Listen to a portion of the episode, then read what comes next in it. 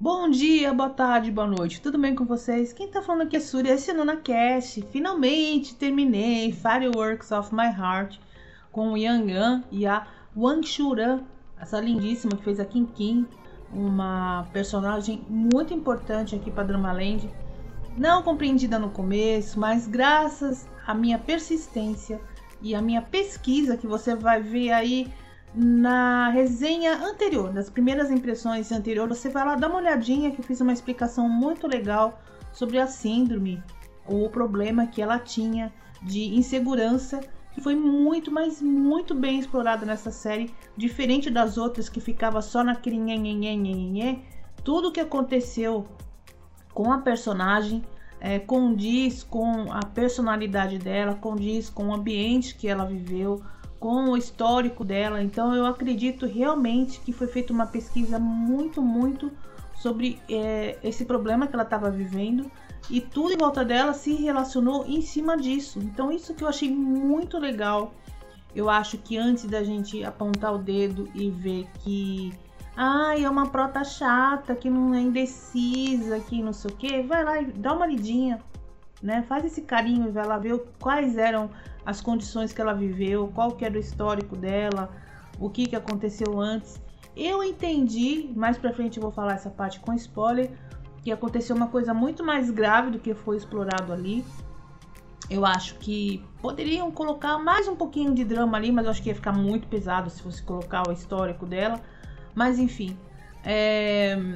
vamos lá, vamos lá. No geral, o que, eu, o que eu achei desse drama? Ele conta a história aí da nossa querida Kim Kim, que ela conheceu o Sonja quando era um adolescente e eles são de classes bem diferentes. Apesar dela ser uma filha adotiva, ela foi uh, adotada por uma família riquíssima, né, de posses. E ela muito parecido com o que acontece lá na Coreia do Sul, eh, a família eh, tem uma grande influência na sociedade, enfim, aquela coisa toda de gente rica. E eh, ela era adotada, né? Ela é adotada no caso, e ela sei lá, era apaixonada por ele, enfim, mas a família não aceitava o relacionamento, que ele era de uma família humilde. É... E depois eles fizeram tudo para que eles se separassem. E a história começa 10 anos depois, quando ela já é doutora, né, formada, e ele como bombeiro, né, daí eles se reencontram e daí a chama do amor volta a arder, né? Mas enfim, esse daí é o plot principal da história. E é claro, né, que conta toda essa parte das aventuras dos bombeiros, dos salvamentos, das partes heróicas que eu amo de paixão. O Yan Yan tá maravilhoso, assim, em todas as cenas que ele tá fazendo. A direção foi incrível, todas as cenas. Eu vi algumas cenas dos bastidores. É, foi feito sem muito CGI, foi feito praticamente em real. Então, vários atores se machucaram. Claro, espero que nenhum deles gravemente, mas eles se machucaram para fazer as cenas. Então, eu acredito que tiveram uma necessidade aí de um condicionamento físico bem forte para poder encarar os personagens. A equipe toda foi muito bem explorada, todos os bombeiros que faziam parte da equipe lá do Sonhã foram uh, fofíssimos em seus papéis. Enfim, foi uma direção incrível, gostei demais. Eu tenho certeza que vale a pena. Então, passado até o episódio, eu parei, eu fiz a primeira pausa no episódio 10 quando teve uma revelação importante aí da Tintin. E depois eu voltei e fiz uma outra resenha até o 25, que quando o negócio deu uma guinada de 360 graus. E eu acho que vale a pena você olhar com outros olhos esse drama. Agora vem. Ah, eu esqueci de falar. Agora vem os spoilers. Eu esqueci de dar o sinal do, do da emergência. Vamos lá, o sinalzinho de spoiler. Então, olha. Desse ponto pra frente eu vou ter que falar sobre os spoilers do que aconteceu na história, né? Da, da origem dos personagens e tudo mais, e o que influenciou aí toda essa trama principal. Então vamos lá.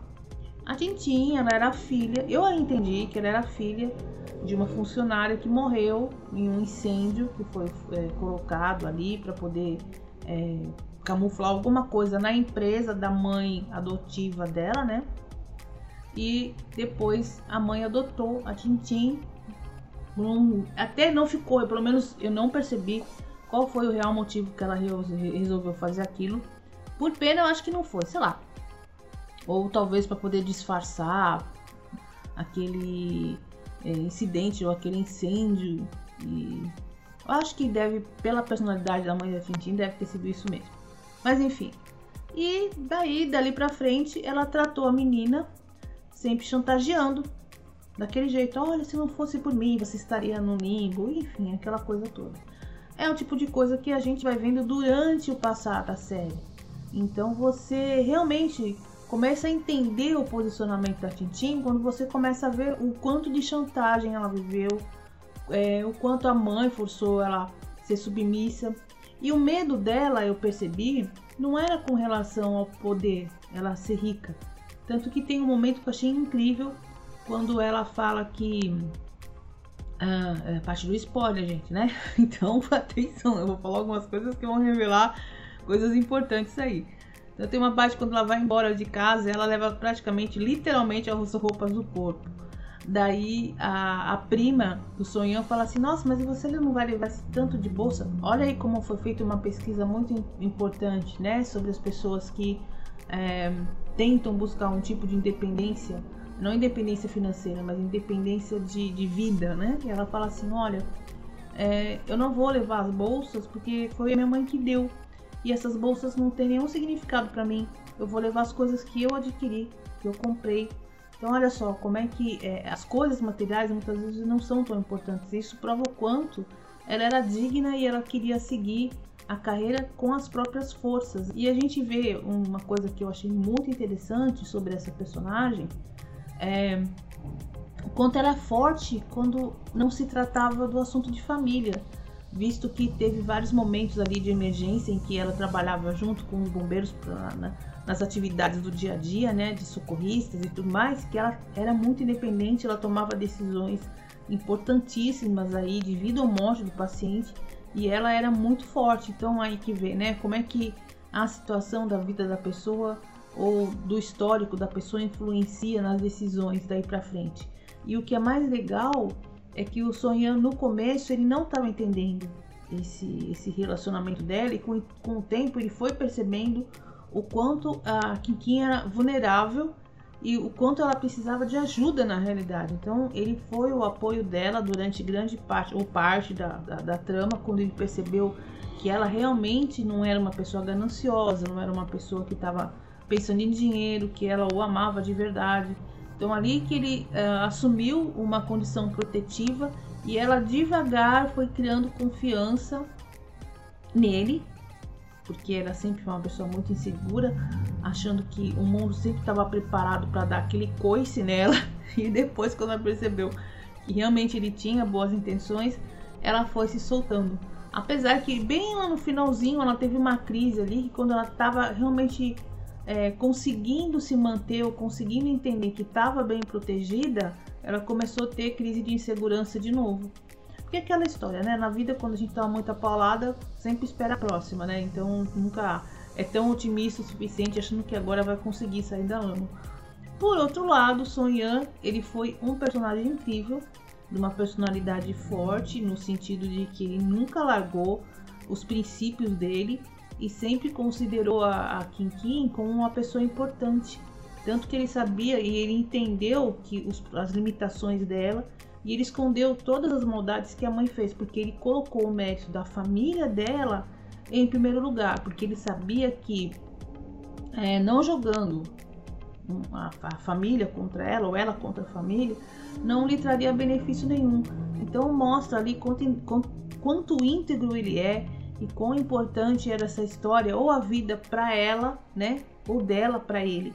Então, é claro que ali teve o meio tempo da história do irmão dela, que ali eu realmente não consegui entender realmente se o Meian era apaixonado por ela. Durante alguns momentos eu realmente acreditei que ele era apaixonado. No final, é, eu acho que ele achou que ela era só um apoio para ele, quando ele disse a história da borboleta, né, que cria uma certa independência, a mariposa e a borboleta. E eu não sei, eu não, não consegui, né? Ficou mais ou menos naquilo lá. Acho que era um misto de amor com, olha, você me compreende, você vai fazer companhia nesse inferno que eu tô vivendo. E realmente a cena final, aquela história toda que teve o envolvimento da mãe. E uma outra coisa que eu também acho importantíssimo, quando nós temos uma personagem que é uma vilã, geralmente quando você inclui aí, é, quando é algum membro da família, pai, mãe principalmente, geralmente eles têm um certo receio de penalizar esse tipo de personagem. Geralmente o pai e a mãe, quando, fa quando fazem alguma coisa, todo mundo deixa meio de lado. Olha, então é assim que a sociedade coloca, é assim que os pais se comportam e vai ficar tudo bem. E nesse caso, apesar da mãe dela não ter sido punida criminalmente, porque na realidade ninguém conseguiu 100% provar muito ali sobre o que aconteceu, é, o importante é que ela foi punida sentimentalmente. Quando no finalzinho, no finalzinho, que aliás, spoiler, gente, spoiler, não é meu não. Spoiler da, do, do próprio drama, quando coloca no começo da série, na abertura, coloca o Sonhan carregando a mãe dela nas costas. Gente, que spoiler é esse? O spoiler do casamento, spoiler do, dele salvando. Quem foi que fez aquela abertura, Brasil? Meu Deus. Então, Anne, no geral, é um drama maravilhoso. É, ela foi, não foi punida criminalmente, mas ela foi punida no sentido é, emocionalmente, que ela entendeu que ela estava agindo errado.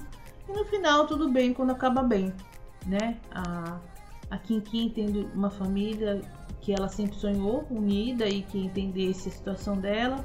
Sonhando tendo a sua independência e tendo o seu lar, que aliás achei a casinha dele maravilhosa, aquela atitude dele é, falar que a, a, vendedora e tudo mais, aquela brincadeira, na hora que eu vi que ele já tinha comprado o apartamento. Mas você vê que ele guardou dinheiro durante muitos anos ali como bombeiro e para ter o um momento de, de, sossego e tudo mais, e a família, os, os primos e a tia também terem sua independência. Apesar que, olha, eu adorei aquela casinha antiga dele, era muito legal, toda florida, é, mesmo tendo aqueles cantinhos, né, para você poder entrar, era uma casinha muito confortável. Mas enfim, que mais? Bom, eu acho que é isso. No geral, é um drama maravilhoso, vou dar nota 10 com méritos, que foi um dos pouquíssimos, eu vou levantar essa, essa bola aí, foi um dos pouquíssimos que colocou a, a protagonista no momento ou numa situação muito frágil emocionalmente e que realmente deu uma é, um histórico, uma justificativa para isso, a não ser aquele negócio que eu odeio, eu já falei em outras, em outras resenhas. Eu não gosto quando fica aquele looping lá. Ai, eu não sei o que, que eu vou fazer. Ai, mas eu tenho medo de não sei o que. E nunca explica, sabe, por que a pessoa teve aquele medo, é, qual a origem daquele medo. Que, gente, existem inúmeros problemas que podem atacar emocionalmente uma pessoa, que ela pode ficar totalmente abalada. Então, se você realmente se identifica com a personagem ou você não se identifica, fique no lugar dela, entenda a situação dela e dentro da explicação que eu fiz aqui, tá bom? Então é isso. Quem tá falando aqui é Súria, recomendadíssimo. E aí, lindo! Já coloquei você na minha lista de um dos atores que eu vou seguir o Coelho e certamente quero ver outros trabalhos. Parece que ele fez outros trabalhos aí como bombeiro, policial. E olha, a Wang Shuran, eu só tenho uma coisa. Eu tenho que dizer isso, gente, eu tenho que dizer isso antes de dar uma despedida. Eu não aguento esse negócio da mania do, do, do, do cinema, né, do chinês, as mulheres falarem tão baixinho e tão devagarzinho. Você vê que é, tinha situações que você até entendia que podia ver com a postura dela quando ela estava trabalhando como policial e quando ela falava com ele ou quando ela estava com família, que aliás esse também é outro mérito também que tenho que dar para ela. Mas é, ai, esse negócio, que mania que a mulher tem que falar baixinho, sabe? Aquele negócio assim. Então, é, não, sei, me, apesar de ser é, uh, com o contexto da cena, apesar de ter o motivo da cena, isso me deixa um pouco incomodada, me dá uma sensação de submissão. Mas é uma coisa minha particular, enfim, ó, tá bom? então, de novo, quem tá falando aqui é Surya Sanuna Cast, dentro do momento